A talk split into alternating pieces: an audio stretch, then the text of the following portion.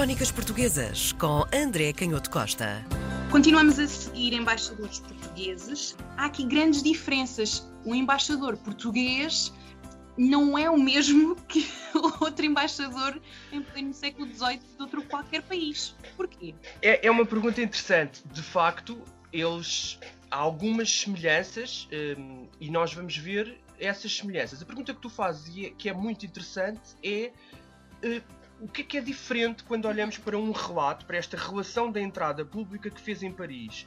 Um, em 18 de agosto de 1715, o excelentíssimo senhor Dom Luís da Câmara, conde da Ribeira Grande do Conselho del Rei de Portugal, também era comendador da Ordem de Cristo, alcaide-mor da Vila da Amieira, mestre de campo general e general da artilharia dos exércitos de Portugal e, claro, seu embaixador extraordinário à corte de França no tempo de Luís XIV. Quando eu digo que ele partilhava, obviamente, da cultura política, é que não vamos pensar que quando olhamos para esta relação, para esta descrição da sua entrada, e vemos descritos todos os pormenores da roupa que levava, do número de criados, dos coches, eh, de todo o, o, o até das moedas, do valor em prata e em ouro que, que foram entregues quer aos cocheiros das pessoas mais importantes de, hum. Da corte de França, quer ao povo que normalmente vinha assistir a estas entradas públicas, é claro que as características que são descritas, a roupa, todo aquele luxo, não é assim muito diferente de outras de outros embaixadores. Aliás, é curioso só dizer rapidamente que quando o, o Conde de hum. Ribeira Grande chega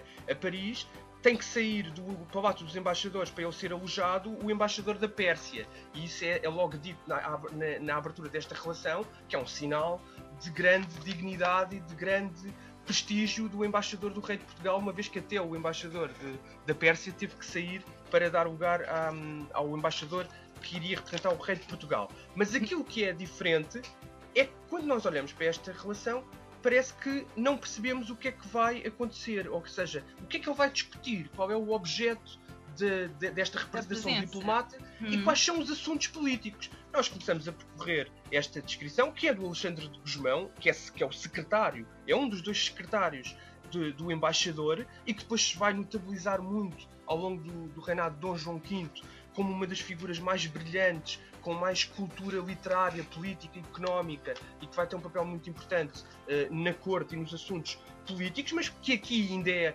é um jovem aprendiz e, portanto, não se nota nada daquilo que vai ser a sua identidade e, portanto, esta relação é muito parecida com outras relações portuguesas publicadas sobre embaixadores do rei de Portugal noutras cortes e temos de facto o desfilar, antes de mais nada, dos inúmeros criados, um confessor, um estribeiro, dois secretários, eh, quatro gentis homens, seis páginas, quatro moços de câmaras, câmara, eh, cinco cocheiros, 5 postilhões, mais 24 homens a pé e depois também ainda as pessoas que tratavam da comida, os copeiros, os cozinheiros, etc. Um e todas estas um aparato muito grande e vestidos uh, de forma uh, requintada, com, ehm, com librés uh, todas novas, feitas para a ocasião. Aliás, também se diz que o embaixador, para cada um dos dias, tinha sempre roupa, roupa nova, no fundo, uhum. Ehm, comprada para a, a, ocasião e sempre uma roupa diferente em cada dia e que levava uh, o hábito de Cristo com diamante e um grande diamante no seu chapéu. Mas também, obviamente, todos estes criados, todos estes servidores iam uh, vestidos de forma muito rica e a comitiva toda fazia um total de 5 coches, todos puxados, cada um dos coches, por 8 cavalos. Porquê que isso interessava ser publicado? É porque era, era, era, como se costuma dizer, o inglês ver? é, é, óbvio, é muito bem observado. Antes de mais nada, para justificar os problemas financeiros, que nós já vimos aqui algumas vezes, eram dramáticos para os, para os diplomatas, para os embaixadores, que, como se vê, tinham que gastar do seu próprio bolso uhum. imenso, imenso dinheiro, porque apesar de terem um rendimento para o efeito, ajudas de custo e um rendimento dado pelo rei, em face desta despesa, é óbvio que eles estavam sempre em, em, dificuldades uh, financeiras.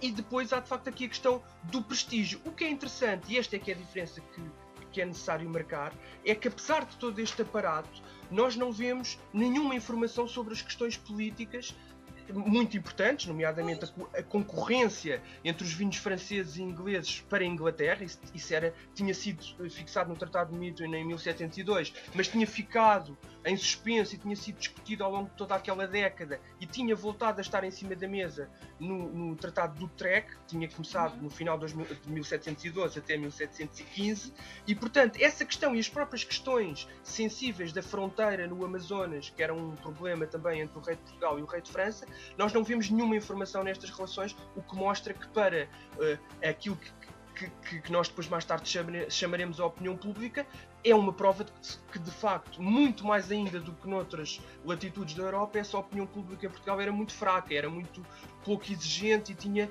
um, e, e, não havia, de facto, esta tradição, esta cultura de publicar os assuntos políticos. O mais interessante, para terminar, é que mesmo com todo este aparato com toda esta descrição das moedas das medalhas em prata e em ouro, que no fundo tinham o valor de moedas, e é dito na relação, três tostões para as medalhas de prata, para as de ouro, eh, 6 mil reis, que são dadas ao cocheiro do rei de França, ao cocheiro da duquesa de Berry, à mãe do duque de Orleans, enfim, a uma série de pessoas importantes da corte francesa. Apesar de todo este esforço, a verdade é que o rei, o grande Luís XIV, não recebeu o embaixador na terça-feira em que estava combinada, porque estava muito doente e 15 dias depois morreu, a 1 de setembro.